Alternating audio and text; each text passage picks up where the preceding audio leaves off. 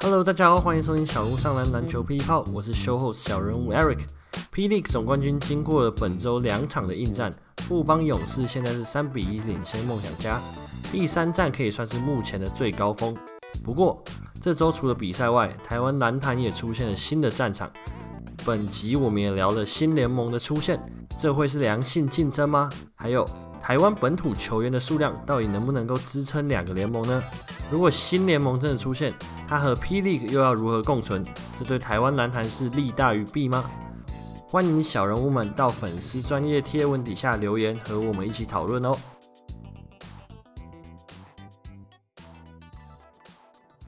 Hello，大家好，欢迎收听小人物上篮篮球霹雳炮，我是你们的 Show Host 小人物 Eric。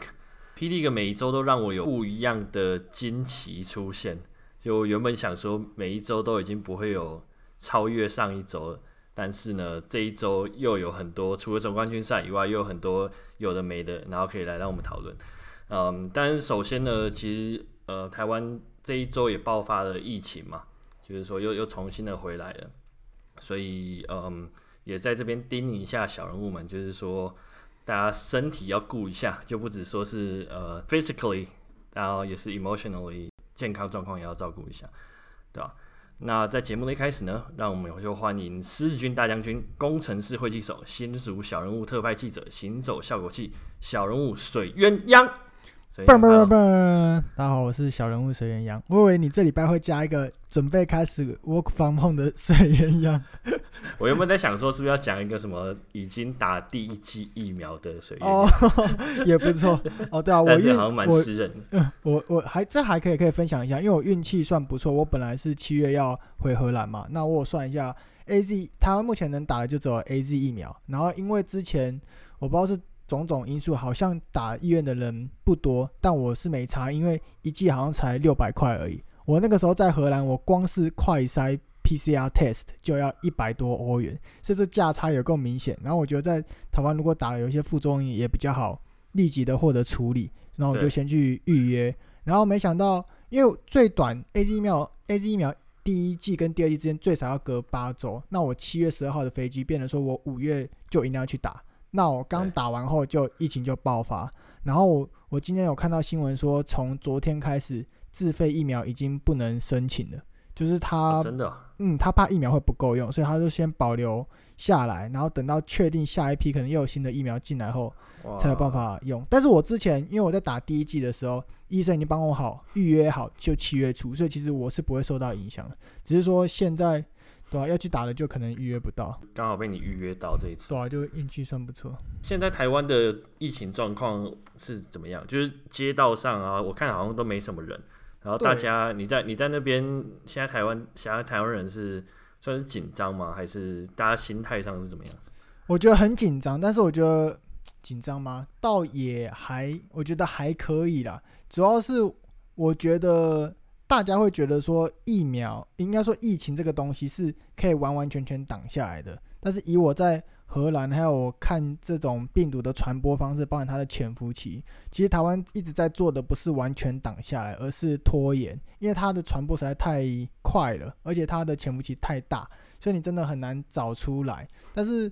我觉得台湾相对于这个世界已经，我觉得算是有挡下来一年多延后，所以其实台湾。还有台湾人有其实有蛮多的时间可以去做各种准备，例如说，可能看到国外很多是在疫情冲击的当下才开始被迫可能数位转型，或是开始一些 work from home 的一些机制，慢慢的在疫情中建立，包含整个疫苗还有对防疫的重新认识。但是台湾在这个东西一直都做的，在疫苗防治上一直都做得蛮好的，但是我觉得好像是因为做的真的很好，导致大家会觉得说这一天永远不会到来。那只主要是说，就是现在还是到来了嘛。那可能这真的提早，有些外商公司其实他们在国外的可能分分公司，他们早就已经准备好 work from home 的机制。有些是 A B 班，有些就是建立起怎么样 remote work，你可能文件要怎么样做啊，他们就觉得很适应。但是很多台湾的中小企业，就他们是以为这个东西是不会来，但是他们当他们来的时候，他们其实现在才要开始经历这些阵痛期。我会觉得比较稍微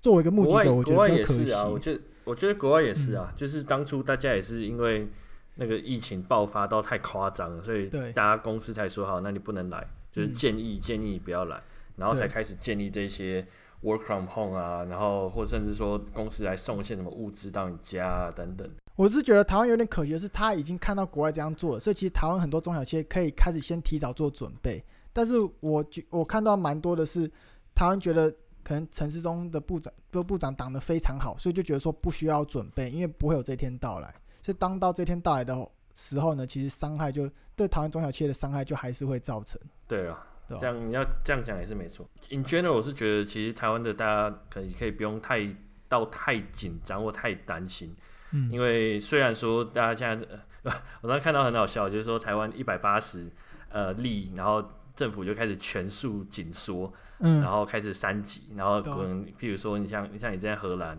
一天四千几千，对吧？啊、然后政府说，那我们来现在来开放一下，现在排队出国旅游，呃、对吧、啊？所以呃，我想说，我想我想说的就是说，现在疫情大家可能觉得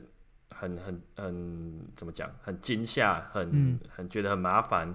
呃，有一些东西要适应。但我觉得，就真的就是，你就戴好口罩，然后那个人和人之间的距离有拉开，嗯、然后我觉得最重要是真的就勤洗手。就我现在其实到我我到现在都还是从去年三月，然后到现在，我只要每次一回家或每到一个新的地方，第一件事就是先洗手。嗯，然后我觉得我觉得这个应该可以就就已经蛮足够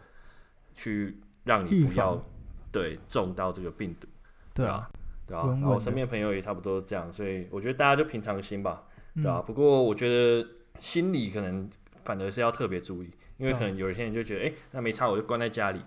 然后就就好了。但其实关在家里，缺少这个社交，嗯，人与人的连接，其实有时候也是不太不太好，对吧？所以我觉得小人物们也是要注意一下。OK 的，OK，好啊，那本周有哪些我们 P. League 的新闻呢？首先。梦想家的塔克还有杰伦一样都已经回到美国了，大家没听错，就现在我们还在总冠军赛，但是两位主力洋将就已经先先行离队。那塔克呢，是因为那个老婆的预产期提前嘛，所以他想回去，然后陪陪小孩。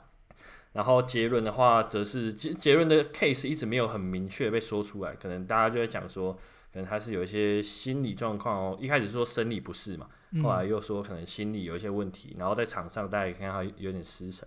嗯，不过我不知道，你觉得你怎么看塔克突然离开？你觉得这个以一个职业球员来讲，然后因为小孩要出生，这样子在总冠军赛，而且那个时候还是二比一吧，对，感觉还有机会打打下来的情况之下，嗯，我觉得塔克就是来上班的，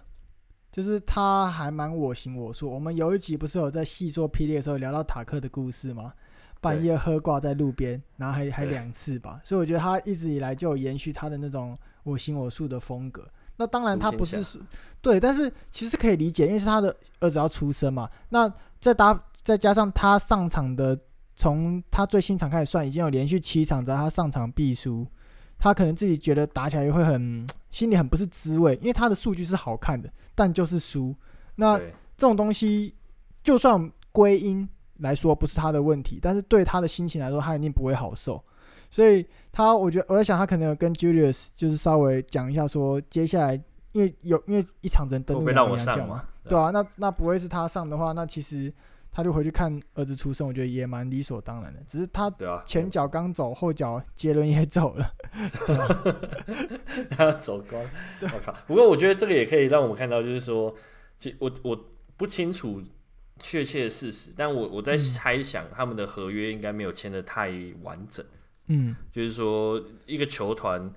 虽然说这个都是球员跟球团商量好的嘛，嗯，但老实讲，我觉得球团应该也不愿意看到这样的情况。对，应该就是说没有规定，所以有这样子的灰色地带，可以让球员跟球团去去协调，然后去去谈。所以我觉得这个方面的话，其实某种程度也让我觉得，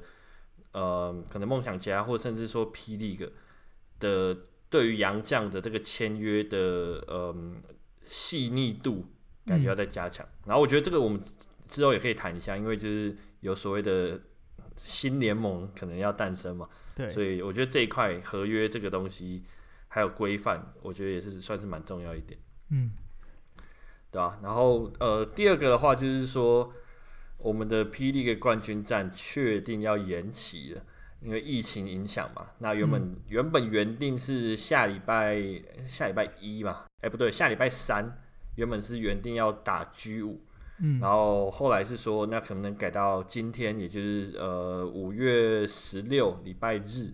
不过呃稍早也天呃联盟也公布，就是说这个 G 五可能目前是无限期延赛嘛。因为脏话也不然不能打，然后现在三级，所以可能连练球群聚都是违法的。对，所以也不排除说可能会直接裁定啊，就是说现在三比一富邦领先，所以他们可能最后就直接把冠军给富邦。嗯，那这就是让我们再再继续看下去啊。不过我私心是觉得。啊、呃，其实可以裁定。哎、欸，我原本我原本你在那边私心的时候，想说哦，要要要打球，你还想看他打完就可以裁定。其实我是认为可以裁定啊，因为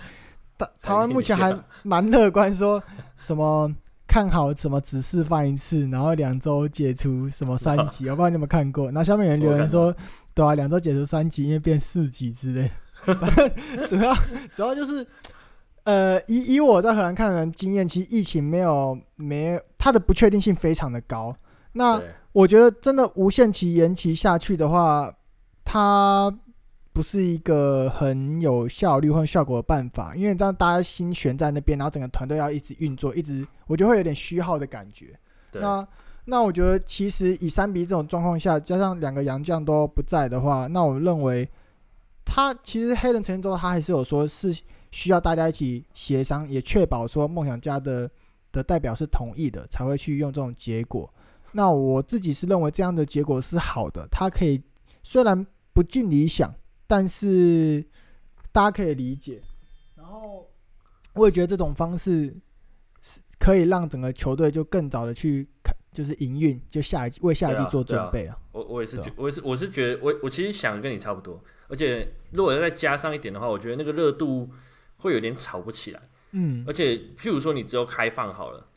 让球迷又进场，可能可能不，就可能打他可能不一定球迷进场嘛，但是可能球员至少可以群聚，那也可以打。嗯、那不，我觉得不管哪个 case，嗯，那个热度都已经有点炒不起来，而且又现在又比较倾向就是可能一场就会结束嘛，嗯，如果说梦想家可能战力这边有缺少的话。嗯，对啊，所以我是觉得那不如长痛不如短痛，然后也是提早准备下一站嘛。所谓的下一站就是不是什么休赛季，是要跟新联盟车拼的这个下一站，对啊，所以就是整个都提早结束，然后，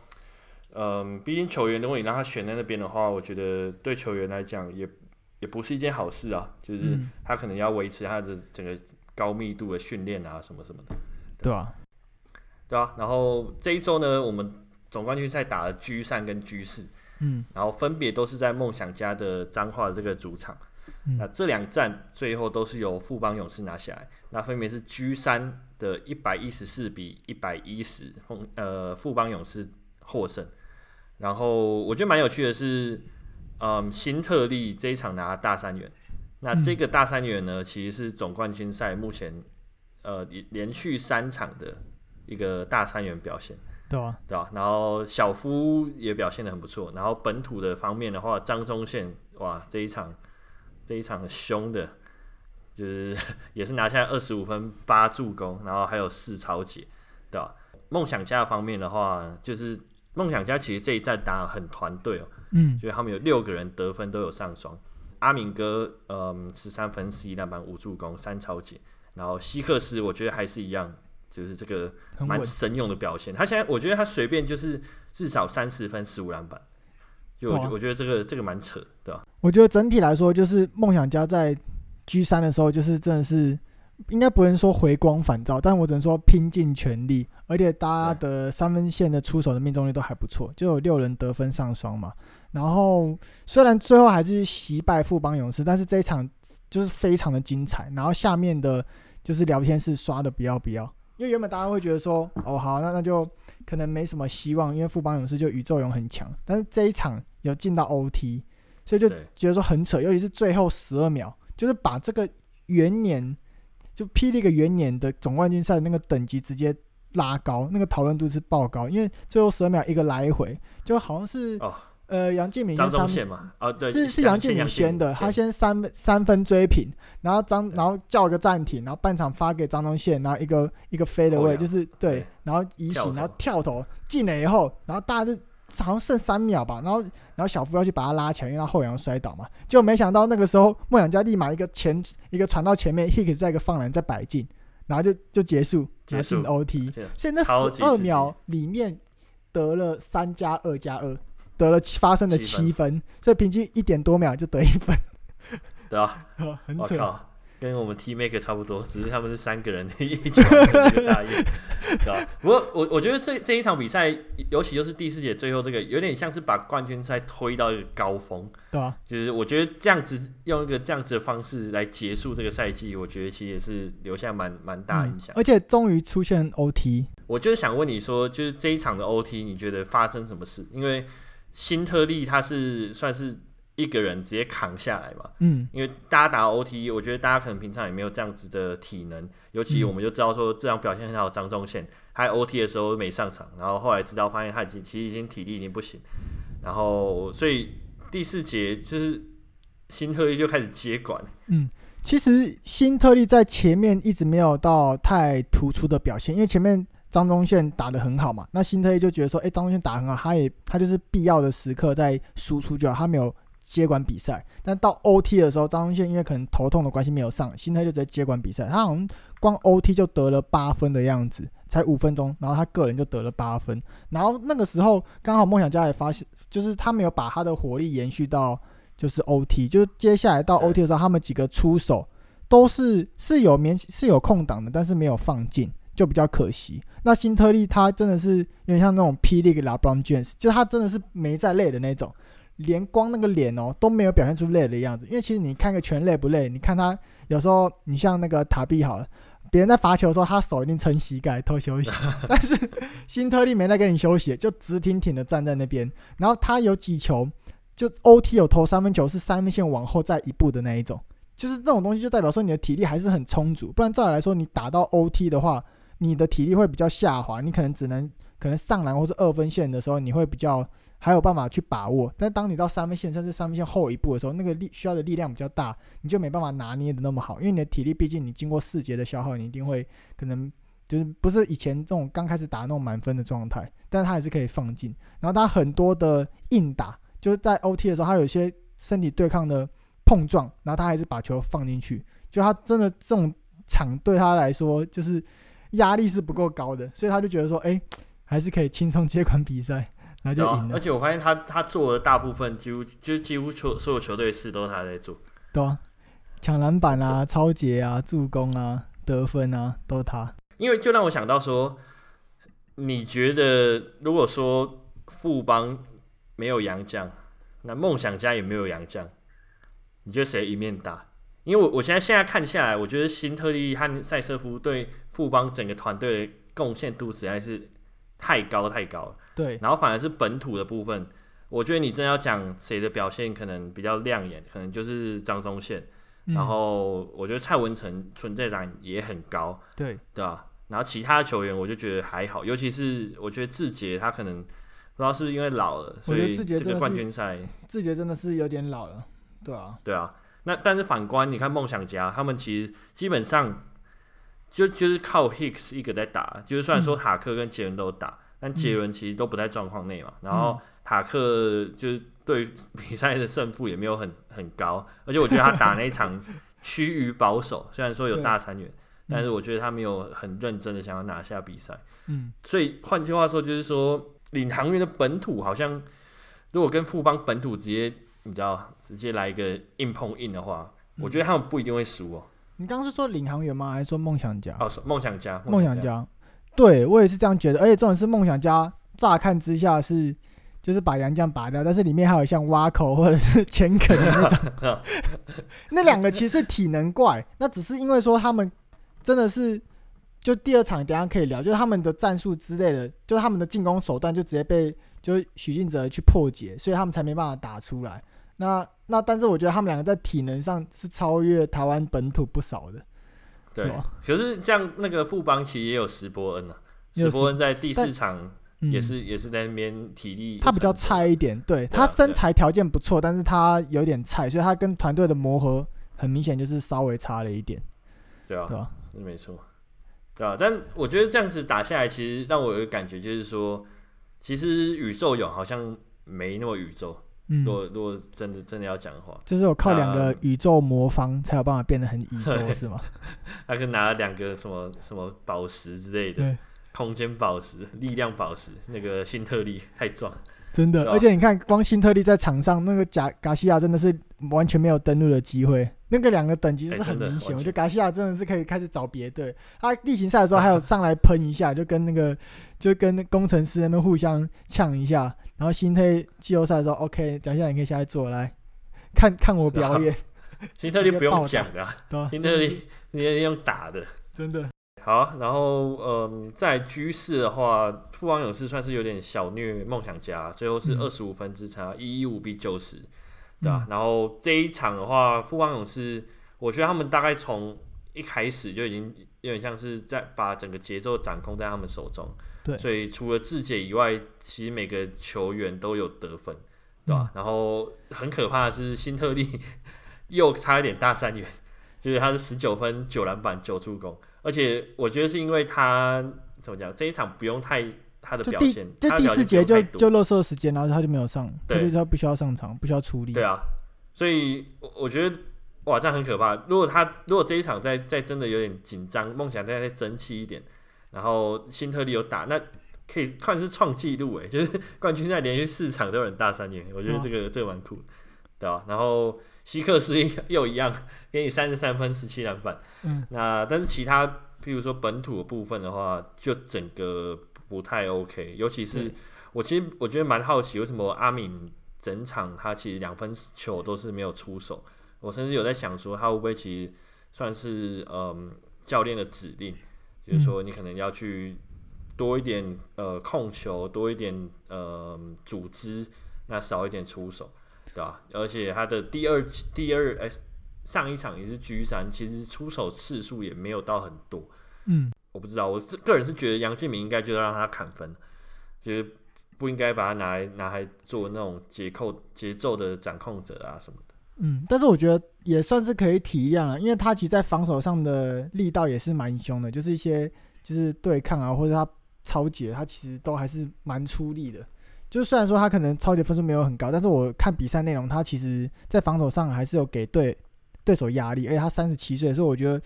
我会相较，我会更把关注去放在可能钱肯尼或者是挖口。那在第四战的时候，我刚刚有想要讲，就是他们有一个问题，他们习惯在底线拿到球的时候想要走底线切，然后但是许晋哲就完全知道他们会这样做，所以他们提早派，例如说像蔡文成或者守他人，这一脚直接踩在线上，那他们就会常常。运一运就只能跳起来，然后跳起来后没办法出手，然后才找人传，然后球队这时候掉球。其实这整个冠军赛看下来，已经发生蛮多种这种状况，而且许晋哲甚至知道哪些球员只会往哪边切，所以有时候你看到有些梦想家球员他在拿到球的时候，他守他的对位是很明显有摆出强弱边的，因为他知道他就是不会往那边切，然后就故意要让他那样做。那刚刚梦想家有些的球员，他们相对之下。比较菜一点，就跟可能跟富邦勇士比起来，所以他们在双手的熟练度上没有办法让非惯用手跟惯用手一样，然后就很容易去打出一些制造出梦想家的失误。那我觉得梦想家蛮可惜的，对吧？而且瓦口他的切入其实如果不是底线切的这种切入，嗯，他其实放球的手感非常差，而且甚至有可能会切不进去。就比如说他可能从三分线四十五度角那个位置，他要切，他只要散射步一在他前面。他其实是完全过不了他的，就他没有这种，我不呃，可能说像是欧洲步，或者是你再晃一下过掉，再可能在 elbow 的地方过掉人的这种能力。然后我觉得钱肯尼也是一样，就是钱肯尼只要一从上面切，他就是抛投，但他的抛投我觉得稳定度很差，对，非常惨不忍睹。然后我觉得另外一个例子很明显就是德威啊。就我记得我我有私下跟你讲过，我刚正刚正想说，我们来聊一下 德威在冠军赛的表现。来来，德威在冠军赛算德威在冠军赛的表现，我觉得很好，就是已经已经远远超出我预期，而且对，嗯，那个哈校园已经把他称之本土第一中锋。不过，不过我发现一件很有趣的事情，就是德威的低位会越打越外面，就往外打。一般来讲，对啊，一般来讲就是你是磨往里面磨嘛。嗯。但是我不知道，我不知道德威是怎么样，就是尤其是对上赛瑟夫的时候，我觉得这一点应该也是被许晋哲还有赛瑟夫，就是那些球员摸透了，就是嗯，你就完全不要让他往里面，就是你知道他一定会往外面嘛。嗯。然后他通常往外面的结果是怎么样？要不就翻身跳投，就像诺维茨基那样，然后投篮命中率都不高，因为他他定点投篮可能命中率都还 OK，但你这种翻身跳投，就是蛮蛮其实对吧？基本上就是不会进。对，然后要不然就是他就传掉，嗯，对，但是他传掉的时候，他也站在一个非常非常尴尬的位置，就是已经接近三分线，然后你可能上面会有两个外线球员，然后。这个时候他就会有点尴尬，就是你要往下跑呢，还是他要再往往外往外去打？然后这个时候内线其实就那个时候内线其实就很没有威胁，很没有威胁性，嗯，对吧？其实我还想讲一点是，我觉得他卡位都不是很聪明，因为其实我们刚刚看到会长那个蔡文成鬼图没有啊？不是鬼图啊，就是他很强的本土洋将，然后他很知道怎么样去。抢到篮板，就他看到别人出手的时候，他大概知道球的落点位置在哪里。但是我觉得德威少了这一点，所以导致他每次在篮下都很用力的跟赛瑟夫卡位，但他永远卡在拿不到的球的那个位置，然后就弄得很累。所以我觉得他他其实打的很努力，而且我觉得他在这几场比赛看下来，我觉得他还蛮不受裁判的讨喜的，因为他蛮多的对抗，其实他的犯规没有那么的。我自己觉得甚至没有到犯规了，但是裁判就会吹他。那他又是梦想家的，就是第一中锋，所以他很容易就是第一节就突然两犯，然后他就觉得有点傻眼。所以我自己觉得他其实没有到真的非常的聪明的去打，就处理球，还有处理整个球赛，不是很省力、很省省这种精神的方式，就是他就是本土法炼钢跟你去对对，他是很努力的那种，但是他。不是很聪明，因为你看很多中锋，他其实会很多小动作，我拉你一下，掰你一下，或者在在哎、欸，其实他可以跟杨敬敏学一下，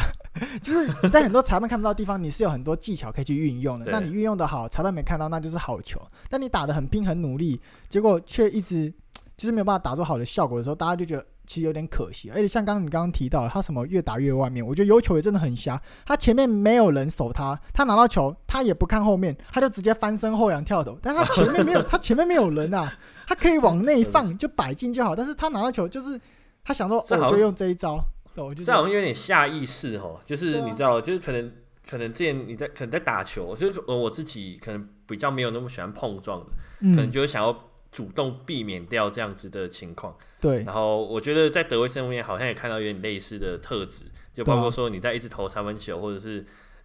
就是再 进去翻身后仰 跳投等等，对吧？对，你看像像其他像可能像呃富邦勇士的人，他在切入遇到德威的时候，一定往他身上靠，因为他有机会可以赚到犯规，再把球放进去。那当德威拿到球的时候，我认为他其实可以去练的方式是一样往篮下去打。虽然可能他被塞瑟夫啊，然后或者是那种大诶、欸，是大房东还是二房东？大房东，大房，东在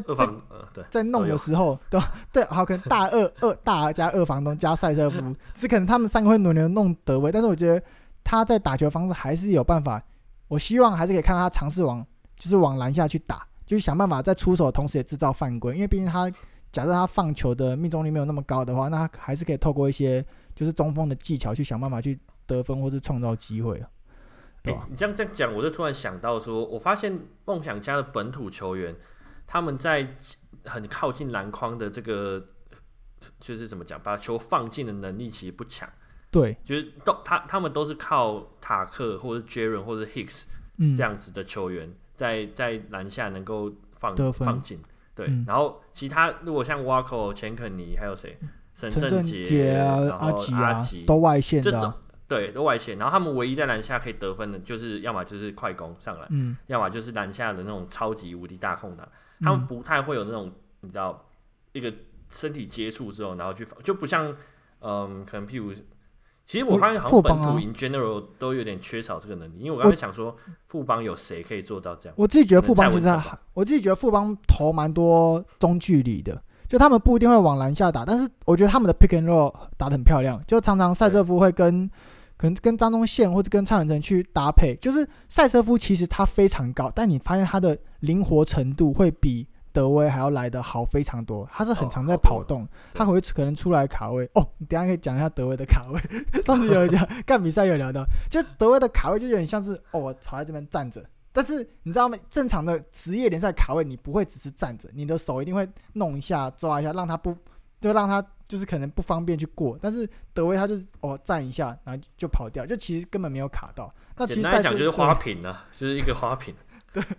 但是赛车服就会他卡位的时候，他他会会有卡好，而且即便是没有卡好，可能他会接着会往篮下一起进攻，所以他很容易再接到球，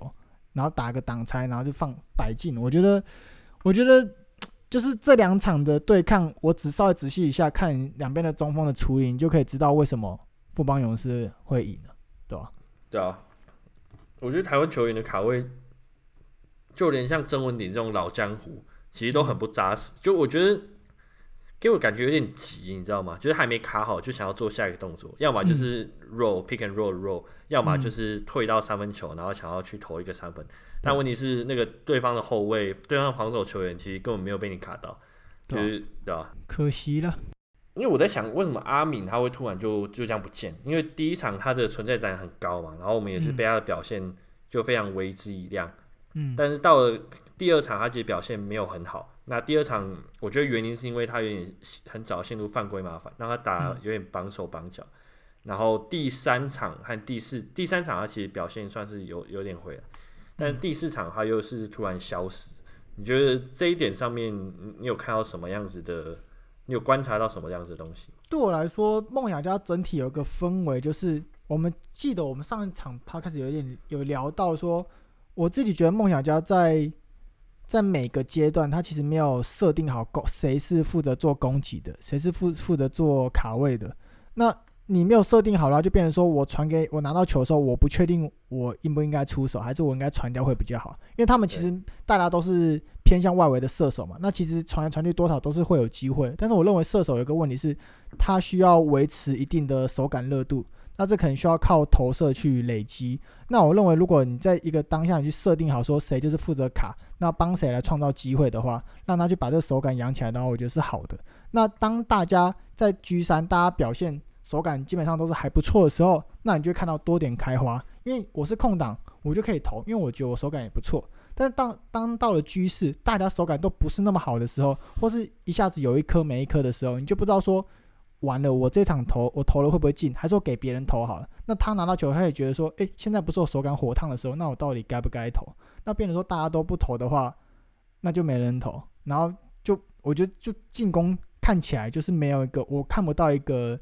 主，我看到一个看不到一个重心啊，我就觉得有一点好。那现在应该怎么办？那好不容易就有一个人有空档，然后投一下，按没进，然后下回他就拿到球，他就马上传掉，因为他觉得他可能不会进，对吧？那我们在 G4 的时候，我记得我们是不是也有谈到是陈正杰，还有另一个射手是谁？就他投了三颗都没进。哦，吴松伟。对，武松伟，对啊，武松伟命中率其实蛮惨，第四 G 十我原本期望他是可以可以重返，因为他第之前的比赛其实上场时间没那么高，嗯，然后 G4 应该照理来讲就获得比较多上场时间，因为杰伦走，对，但呃作为射手这样子连续三颗没有，其实真的是蛮不 OK，对啊，我觉得是蛮不 OK，我觉得这个就是真的是球员的可能可能在这个比赛中的表现就是不 OK。然后可能私下练球很 OK，但是上场比赛你连续三颗没进，我觉得这样就不太行了。对啊，对其实你刚刚提到说这个任务没有很明确，嗯，但我反而觉得第四场、第三场、第四场任务有比较明确一点，就是包括说呃，像你现在阿吉，他虽然可能会控控一点球，嗯，但是他其实主要任务其实就是丢三分球，因为他是全队命中率最高。嗯，然后阿敏的部分的话，可能就变成他是他是主要的控球人，然后。陈正杰、挖口，然后甚至像吴松蔚，他们的工作就是接到球就就直接出手，只是可惜，我觉得就没进。嗯，所以我我有看到他们试图去修正这个问题。对，只是可能我觉得可能可能也是打没几场吧，所以可能还没有很熟练，说没有没有完全马上进入状况，进到这个、嗯、呃要完全把自己角色做好这个这个模式，嗯，对吧？因为其实像富邦勇士，他虽然说他不是主打三分的，他其实大部分人对二分或者对一些战术是比较擅长。但就你在比赛看下来，你会觉得反而好像说富邦的三分还比梦想家准。那这样是不是觉得你还会觉得梦想家去维持这种就是外围投射为主的战术是一个不错的方式嘛？但是他们的球员身高又不高，所以好像打内线的话又对吧？我觉得是两有应该算有点两回事，就是一个是说他们表现的怎么样，嗯、对，实质上表现的怎么样；一个是说他们知不知道自己在干什么，嗯，对。然后 G 三的话，我觉得大家都知道自己在干什么，而且表现好，然后对，然后也表现好。那 G 四的可能上半场，我觉得大家都知道自己要干什么，只是表现的很不好，嗯。然后打到了可能第二节结束，然后下半接到下半场，大家突然不知道自己要做什么。因为没有，大家已经被打到整个整支团队散掉，杰伦塔克都走了。我觉得这个东西可能就是要真的是靠时间，就是他们已经试图的想要去修正这个点，我觉得已经算是感觉到，对吧？但是这不是就是说你一两场就可以马上改回来的东西。对啊，对啊，对啊，对吧？看下一季吧。那你觉得阿吉怎么样？因为我我观察到一点就是说，身高很矮的球员，比如说阿吉，或者你说富邦的那个。赖廷恩，嗯，他们其实上场时间都不多，不过他们在例行赛上场时间其实蛮多的，对，所以而且又你我们就专注讲阿吉哈，他又是三分命中率最高的球员，但是为什么他在总冠军赛上场时间就是那么少？我其实这一点我有点不太理解，但我我能我能理解的是你放他上来，最大家最担心就是他一定会被打点嘛，对啊，大家都守不住，对吧？但是。你看第 G 四已经被人家轰了一百一十四分，我觉得这一点好像没什么太大差别。那不如就让阿吉上来多多丢几颗这样子。我自己觉得，对吧？当然你说提到身高太矮造成防守上的缺陷是一个，再来是进攻的时候，我不知道哎，因为可能阿吉真的太少上了，我可能反而会觉得陈振杰会比较稳一点，就我看他出整个出手的感觉。虽然阿吉之前例行赛的最后面表现得非常好，但是可能因为他冠军赛没有上打，他上场的时候他的他整体来说是有一点点生疏，他没办法让身体整个热起来。但我就是看 Julius 怎么想吧。但我真的觉得，对于身高不高的人，防守真的是硬伤，对吧？就我不知道是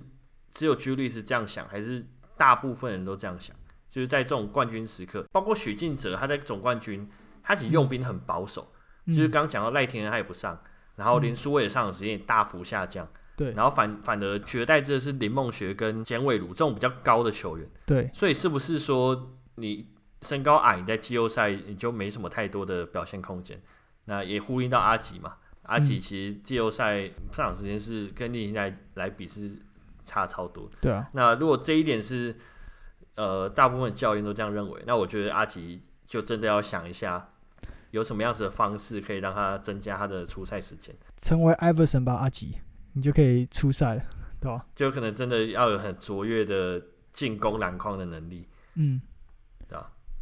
欲望和那个霸气直接给他展现出来，就有机会。那再来，我们就是要来聊一下这一周发生的大事情，来，就是说，呃，前 NBA 的一个台湾总经理管光宗。就是他担任了一个，他担任发起人的职位，然后跟呃全台湾人就是开了一个记者会，就是说可能会有除了 P. League 以外的一个新联盟的兴起。嗯、那目前的话是已已经知道有可能有四个企业对于加入这个新联盟有有兴趣，然后也有在沟通协调，对吧？然后这四个的话就分别是中信金控，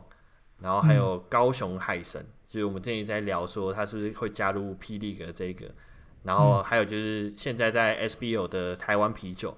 嗯，然后再来就是可能可能会有一个台中呃地区的一个新的队伍出现，对，哇，大家就开始你知道，因为大家从来没有想到这件事，因为大家就 P 说 P League，嗯，之前黑人不是一直在讲说他积极在寻找新的球队，然后大家都在猜，哎，是什么高雄海神啊，然后还是什么中信会。或者什么金控大战等等，嗯，结果没想到现在突然冒出来一个新的联盟，所以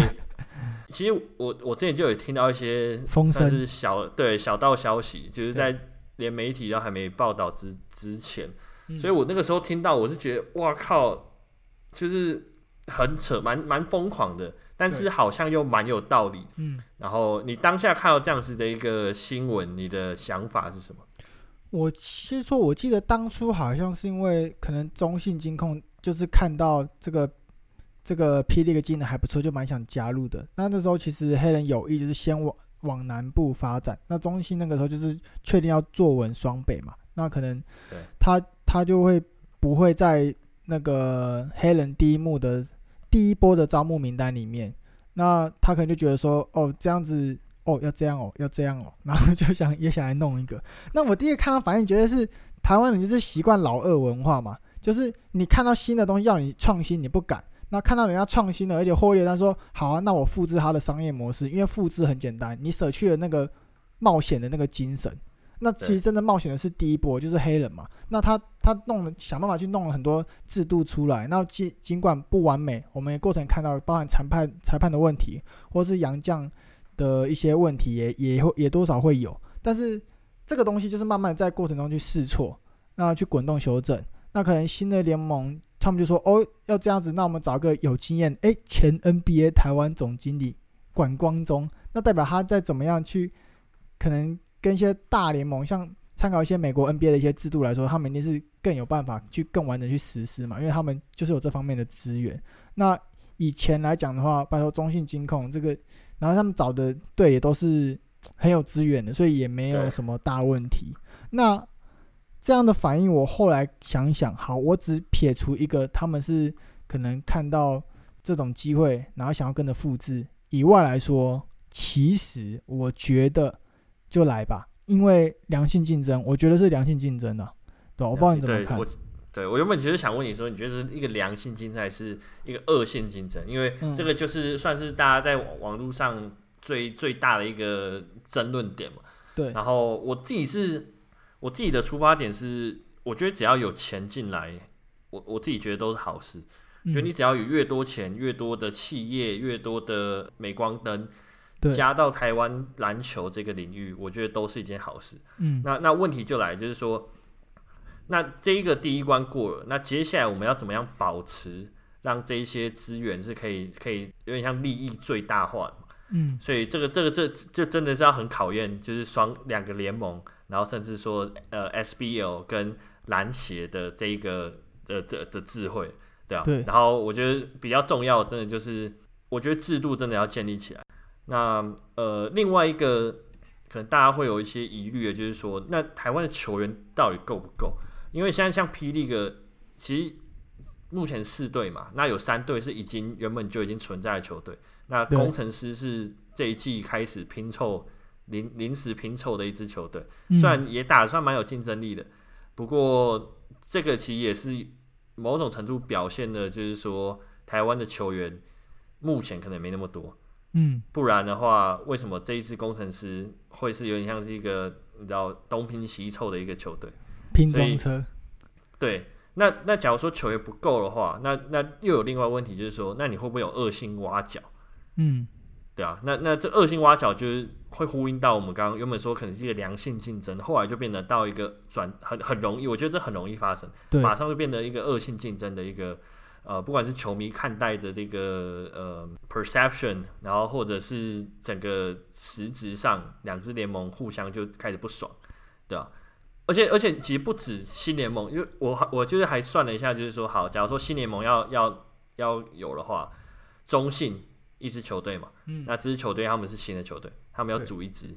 然后再可能说台中可能有一个新的联盟，我不知道有人在讲什么什么太阳神啊什么啊，那这可能又是另外一支球队，嗯，那目前就已经两支，那个什么高高雄海神是说可能是九泰那边直接接管嘛。然后台皮不用不用担心，我觉得台皮的状况很像浦原，他们就已经是可能有有一个一二军的、嗯、呃的战力了，可以拆两队，对啊，然后而且这这是新的联盟啊，如果说你在霹雳个，其实霹雳个还有就是说可能是可能会有什么高雄钢铁人，然后还有新北呃新竹物流，就这两个可能、嗯、可能又是有一个潜在球队，那这两个都是新的啊，所以就变成说我们可能。如果上面讲的都是真的，可能下一季会有四个新的职业球队加入投入到这个市场。嗯、那四个职业球队，我就觉得你你很难找到人，因为就是球员台湾球员能待的大部分都已经在这边，那有少数一些不是太多，呃，可能会到海外发展，但这些人我觉得用手指头都点得出来，就比如像胡荣茂他们啊，对吧？或者上到美国，我觉得短期内他们。对啊，他们到美国的可能短期内也不会不会回来。那是有时候周一翔可能就会回来嘛，嗯、对啊。但是我觉得主要还是以本土球员为主。那如果你这些本土球员目前都有工作，那你你除非要找像那个叫谁啊，李佳瑞这种可能原本原本已经打不下去的，你再把他找回来。要不然你就是要往学生篮球去找。嗯，那潘光汉呢？潘光汉一定是大家，我觉得潘光汉应该找到工作。如果说有那么多球队，就是有人在讲说，可能球员很幸福嘛，嗯，就是因为你这么多球队，你也不是单纯的就是去招募球员，这一定一定会有挖角的动作，嗯，就一定合约到期的球员，你新球队一定想办法用很高薪去挖你。我自己觉得啦，嗯、因为像刚刚提到说，我们原本是良性竞争嘛，那万一你说一定会有挖角，万一挖角真的发现，那我觉得这绝对会变恶性竞争。所以我认为说。这样的状况下，篮协，因为他篮协还会说确保 SBL 这个半职业的体制会继续存在。那篮协假设篮协去控制，会不会去掌握 SBL 哈？那篮协新联盟和和 P League 联盟间，我觉得三个要有一个协调好，去说到底怎么样的就是挖角是属于恶意的，去把这个东西建立起来，才有办法变成一个良性的竞争。不然我真的觉得会超容易。挖角会发现就恶性，我觉得这个这个是可以尝试，但我觉得至最少最少，我觉得 P League 跟他们的呃球团可能都要跟球员就是有点沟通。我觉得甚至你合约可能在加签啊什么的，或者重签什么，我觉得都算合理范围。嗯，就如果你真的想要防止这个新的联盟在跟你恶意挖角，那你球员他也表态说他挺你的话，那我觉得这是就是你动作可能要快，对吧？如果说台台湾球员够不够这一点？嗯，我我会跟你讲，我觉得目前看起来是不够。对啊，呃，其实不止我，就是像吴代豪啊、黑人，他们都提出了这样疑问。但你，嗯、但是如果说台湾球员不够，能不能打职业联赛？我觉得这又是另外一个问题。嗯、那我我自己想过之后，我觉得是可以打的，只是就是说你的你的球员的素质没有那么高。嗯、但是这也是可以构成，因为我们上周不是有聊到嘛，就是说这个联赛好不好看，其实是一个实力接不接近。对对，没错。所以就是说，对，我觉得这这都其实都还是可以，联盟都还是可以办。他们只要想办法找到人，你你就算找我就是大学生来打，我觉得都 OK。只要只要你的一个嗯球赛的制度啊什么都是都是有完整的建立，对吧？好了啦，报名了啦，报名。你现在看到我戴着那个小人物的帽子在场边训练。小小人小人物跟创一队是不是？福尔摩沙小人物队，开什么卡 California 小人物队，凯勒佛凯叫加尼福尼亚小人物队，我们组一队上去打没有问题。然后，嗯，这就让我想到，因为我是觉得 P League 有算是有先行者优势，嗯，因为他已经进来，他已经做一季，他已经知道问题点在哪里，然后他可能，我希望他也知道怎么样改善。对，嗯，那这个两个联盟，他们应该要怎么样子共存？有蛮大机会可以发生。就如果它不发生的话，就代表可能有有一些球队倒戈。对，嗯，所以到最后联盟因为凑不满四队，然后没办法办起来。其实这之前也发生过一次嘛，我记得好像一九年的时候有一个什么 CBL 什么中华职篮大联盟，原本就、哦、就是想要说有第一支呃职业，不是第一支，第一个职业联盟。只是后来就是没有人要参加，嗯、所以他就他就没办法筹组，然后后来才有 P League。其实新联盟，它目前为止并没有很明确的讲说他们应该要怎么样子去，他们有没有主客场制？这这其实他们没有讲。然后这这个没有讲，就代表说他不确定每个球球团是不是要自己去经营自己的收入来源，这个这些位置。那如果没有的话，这个新联盟要怎么样子去分配他们赚到的钱，然后给这些球团，所以就有人会说，这是不是 SBL 二点零？就是其实没有太多的呃新的变革，而且又是同一群人在经营这个。我不知道你觉得他们会变成 SBO 二点零吗？就是你你看，就是没有没有属，如果他们真没有属地主义的话，你觉得这个新联盟有发展性吗？我自己觉得啦，我们在这个疫情的状况下，我认为新联盟会延期，因为刚刚讲到他创立的时候，一开始他们是看到了商机而进来，不一定是，但是黑人他创立这个 P League，那个 P 讲过很多遍，Player Professional People，他是建立一个文化，他是有 Vision 的，他是有信仰的，用这个信仰去带让球员在幸福的环境下去做良性的。就是打打比赛，这个才是黑人他创立这个新联盟的用意，因为他可能在 SBL 的时候，他看到很多环境不好，所以他是有痛点要去改善的。但是新联盟他的加入是，哎、好像有点赚，那我要不要来赚赚看？那他抽手就说，哦，这好像不赚，他可能就拔掉了。所以他他可能并没有在那个 DNA 上，我认为已经跟 PDA 是完全不一样了。那加上你刚刚提到先行者优势，再加上疫情这种状况下，那我认为新联盟它延缓成立的。就是就是它延期的的可能性会非常的高，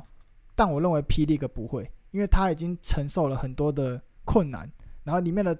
团队也，我认为我看他们这样一路发展到现在，我认为他们已经变得很坚强，他们知道就是要怎么样去对抗这个挑战，所以我还是相信 P League 是有办法继续把这个热情还有这个热度延续到第二季，但对于新联盟来说，他们在成立上是有困难的，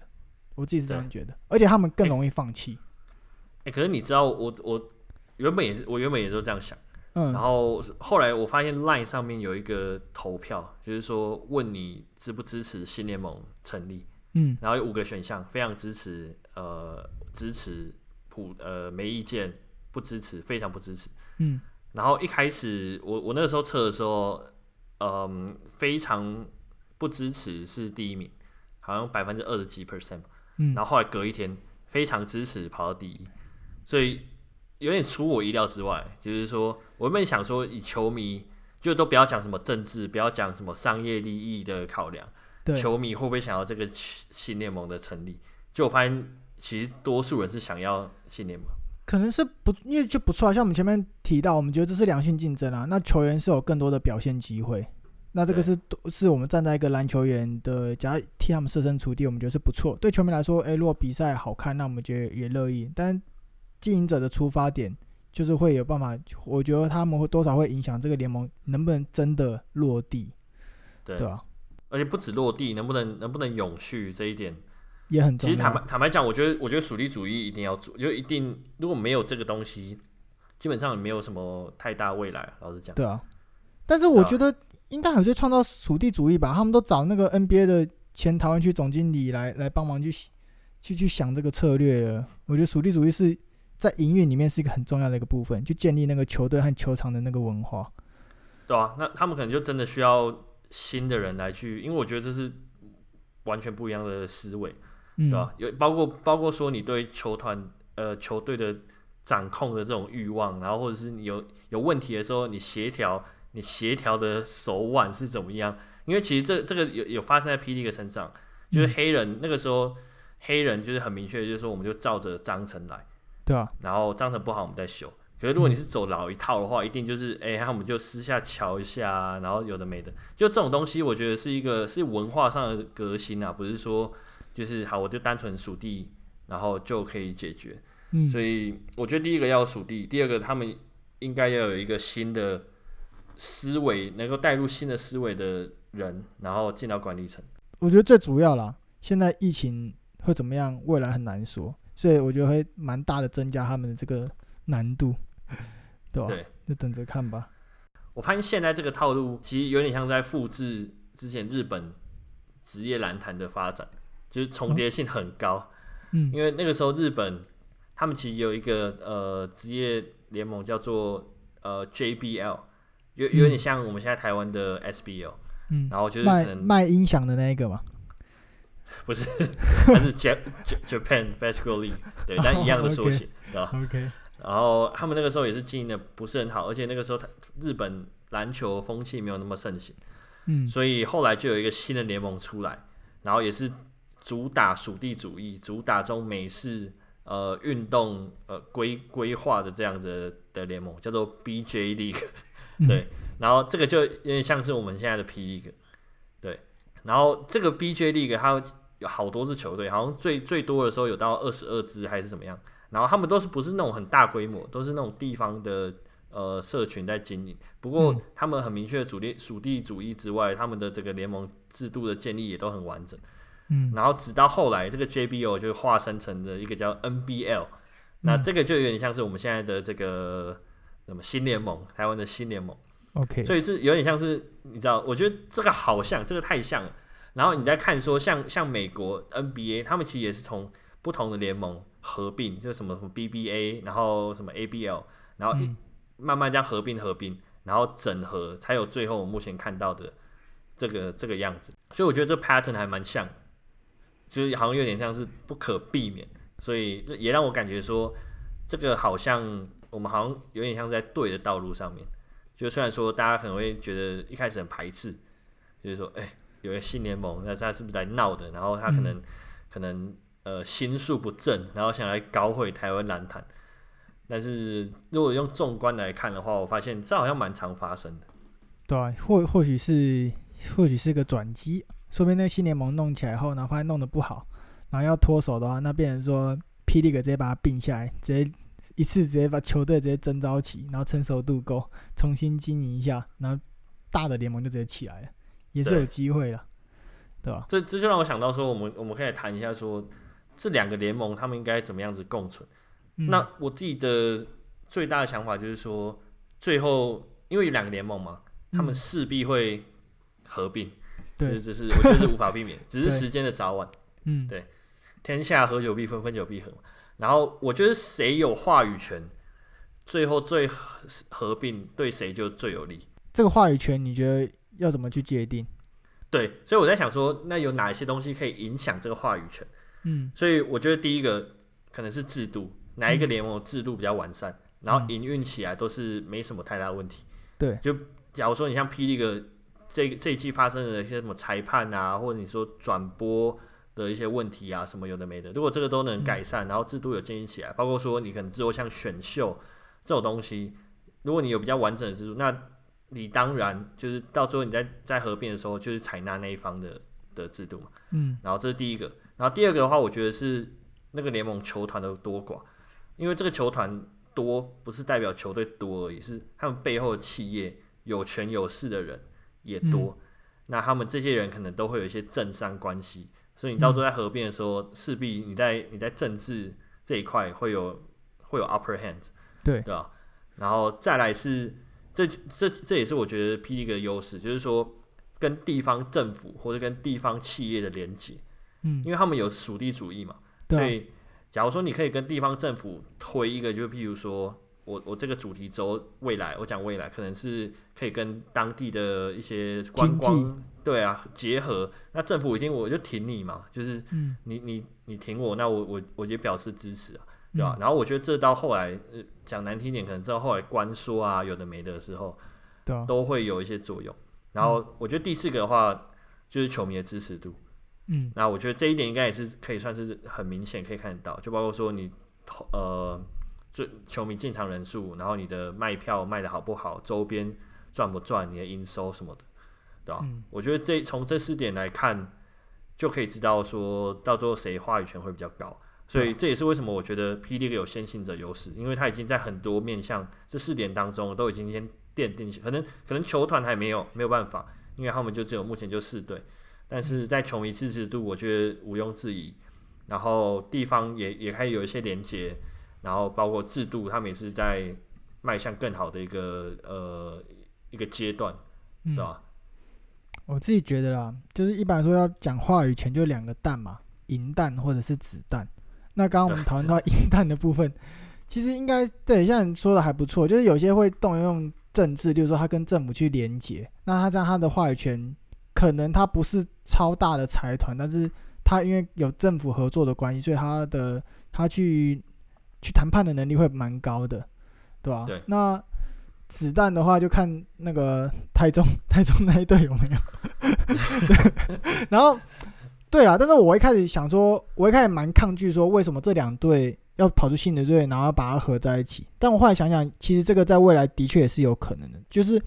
大家为了把这市场做大，然后去让它去共荣共好的话，其实两边的董事去成立一个联合董事会，我是可以想象到那个画面的，就是可能黑人可能也是一个执行长身份担任一个独立董事，那可能每个各家的球队各自派一个董事，那可能篮协也有一席，就是有点其实跟之前的 SBL 会有点像，那这样的方式是可以依循和参考的。那如果说把资源都整合起来，让效率去做出来的话，会更好了。但是，但我觉得像刚你刚说的一样，我认为要有属地主义。如果说另外一个联盟没有属地主义的话，它两边的球队文化基本上会尬不起来，要要合要要合会合不起来，对吧？就看他们之后怎么弄。但总总归一句，我还是觉得新联盟要在这两年弄起来，我觉得很有困难，对吧？你刚提到说，就是一开始针对新联盟的看法。我一开始也有点不难能接受，你知道吗？而且我觉得这也是可能大多数球迷的呃心声，就是说你干嘛不来加盟？你为什么不直接加盟 P. League 就好？就是大家不是团结在一起，大家越来越多队，然后一起打造这个就比较好，对啊。然后可是我后来才发现，就是这这些大财团一定不会说，那为什么我要当你小弟？就是说如果你能够做到，那我干嘛不做？那虽然说这是令人鄙视的地方，就为什么你不先做，而是看到人家成功才做？但是，嗯、呃，对啊，现实就是这样啊。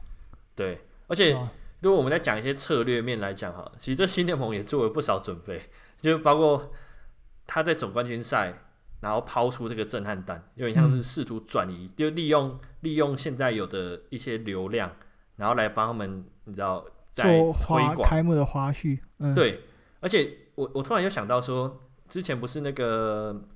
什么谢点林。就那个篮协的，不是那个理事长有发一个文嘛？就是说那个中信、中信跟那富邦的，可能富邦不让他投票通过啊，什么什么的。嗯，这个我觉得有一点，这个绝对是在计划。对，这个这个可能有在谁？因为因为新联盟其实跟协会篮协的关系会是比 P. League 还要好，而且可能好上不少，因为就是原班人马嘛。嗯，对，所以我觉得这个局其实真的有在布。而且其实你到最后要合并的时候，篮协会占一个很大的要素。哇塞，怎么想搞球变搞政治？对，直接跟那个那个 FIBA 是直接沟通的窗口嘛。嗯，对啊，所以照理讲，跟篮协，如果你说话语权另外一个的话，可能就是跟篮协的亲近程度会比较好。嗯、对，会会也是蛮重要。但这个哦，这真的是越来越政治，越来越政治。对啊。想好好看个球都不行，逼我们聊到这里来 再讲下去就有什么白手套事件或什么开始聊。我觉得不可，我觉得不可避免的。我觉得，我觉得一定会有，对吧？对吧？就连对吧？算了，不要不要再继续政治下去。也没有，因为有些东西是我的个人的猜测，但是没有没有那种没有依据确切的，对，没办法，就不要不要乱讲，比较好。对对对，对吧？母汤妹。但是，对吧？我觉得比较有可能，真的可能就像那个日本日本那样子的发展吧。到最后可能，如果看到 FIBA 强行介入，我都不会意外啊。对吧？对，只要两支两个联盟都够强壮，就讲一些什么篮球的对篮球的热忱，想要重振这个产业，嗯嗯，这个动机我觉得当然很好。但如果你说你真的只想赚钱，我觉得也没什么不好，你知道吗？就是。这也这也很好，就是你想要赚钱，东西明确，只是说你不要做出伤害这个这个台湾的事情。对，嗯、这个这个东西就好。你要赚钱什么？那我觉得天经地义，你可以做你要做的事情，嗯、对吧？其实我们小人物小人物也有也有跟我们呃留言，然后我希望刚刚聊到的东西都有都有含瓜小人物们的一些一些问题，对吧？那你还有什么要加的吗？我要加的就是，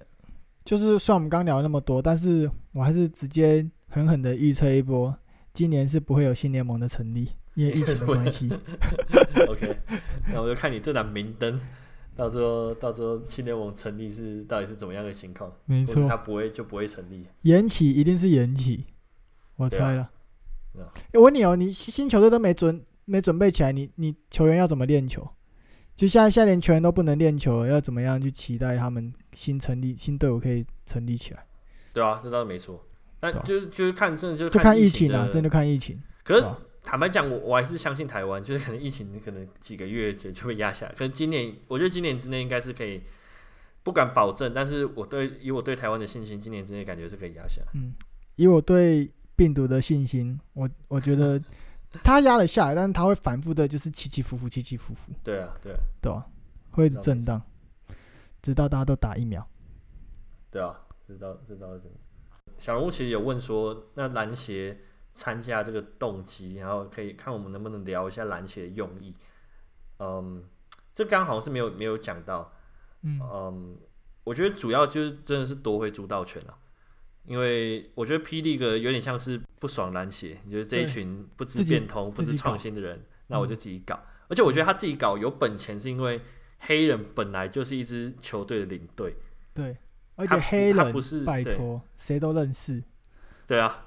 就是他不是从无到有，他只是凝聚的一些资源，聚合一些资源。嗯、对，所以其实这也是为什么，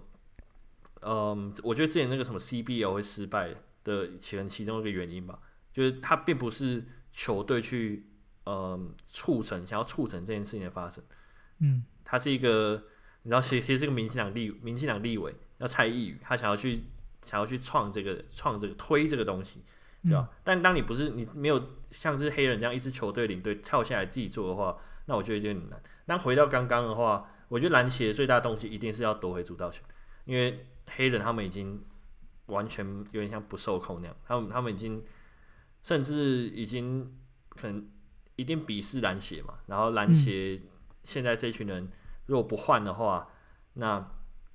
一定是跟他们打，不是不是在同一个阵线上面的的一个战争。嗯，好了，那应该就差不多这样了。差不多。那嗯、呃，这次有什么场外活动吗？所以场外活动没什么太特别，但我发现一个有趣的，就是工程师又上传了一部影片。那他是工程师 Junior，就是他有和那个梦想家的 Junior 打一场 U 十二友谊赛，我觉得是还蛮有趣的。就是他们不是真的说说而已，他们真的已经开始有去办一些。实际的活动包含真的是球衣，然后他请高国强当教练，然后那个高景言还有陈志忠的小孩都有下去打，也是算蛮强的。就是他们 一条龙哎，对，工程师 Junior vs 渊飞梦想家，所以也算是 蛮有趣的，就搞一个 user 也可以，也可以就是真的打，然后有录个。有他们录一个影片，然后去上传，所以我觉得大家有兴趣的话，可以去工程师的那个官方频道看。哎、欸，这真的很工程师会做的，因为我觉得这个感觉真的很很 community 的感觉，就像是社区的李明会做，就对篮球真的非常有热情，然后会做的事情。对啊，对啊，垂直的培养，对啊，然后又是亲子有亲子互动的这个元素在里面，对啊，对啊，蛮温馨的。好，那我们就进到我们的 PD 猜猜猜啦。好啊，没问题。这一周我来问一个很白白烂的问题。没问题，来，就我们刚刚讲了那么多政治的东西嘛，嗯，所以我想问你说，你知道台湾篮球史上面哪一个球员，他曾经当上了立法委员，后来又被党团开除？哈，你再说一次，你是没 get 到？你再说一次，台湾有哪个历史上有哪一个篮球员，嗯，呃，他有曾经当上立法委员，然后后来又被这个他当上那个那个他自己的党团开除的？呃，呃、不知道、欸，一个 OG，啊，那跟我跟我讲这一题，这一题，嗯，其实就是那个篮球博士郑志龙。哦，郑志龙，你说他是他是哪一个党的？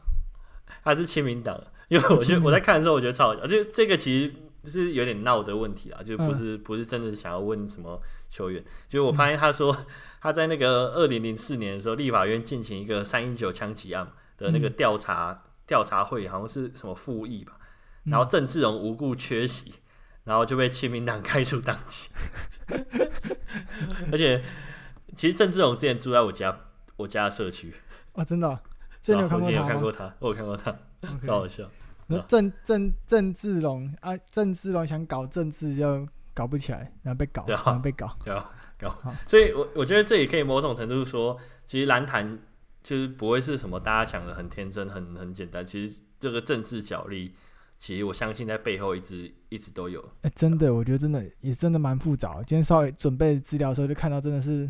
没办法，这个体育跟政治真的是拉不开关系的。我们都还没有在开始讲什么国民党跟民进党一些什么立委啊。哦，那个真的是你不同政权执政，你那个对于联盟的发展都有关系，对吧？对吧？好，那换我问个问题喽。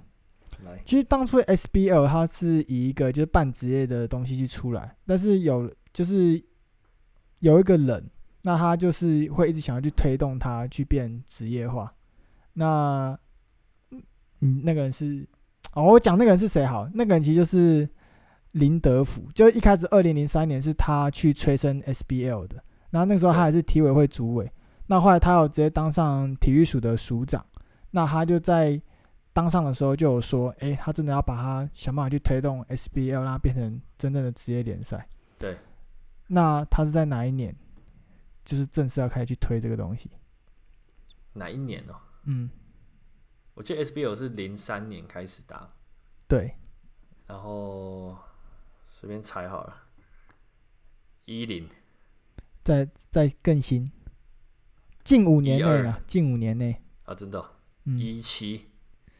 不对，是一六。我不确定，我看有没有，我不确定看资料有没有对了。但是他是说一八的时候，就是他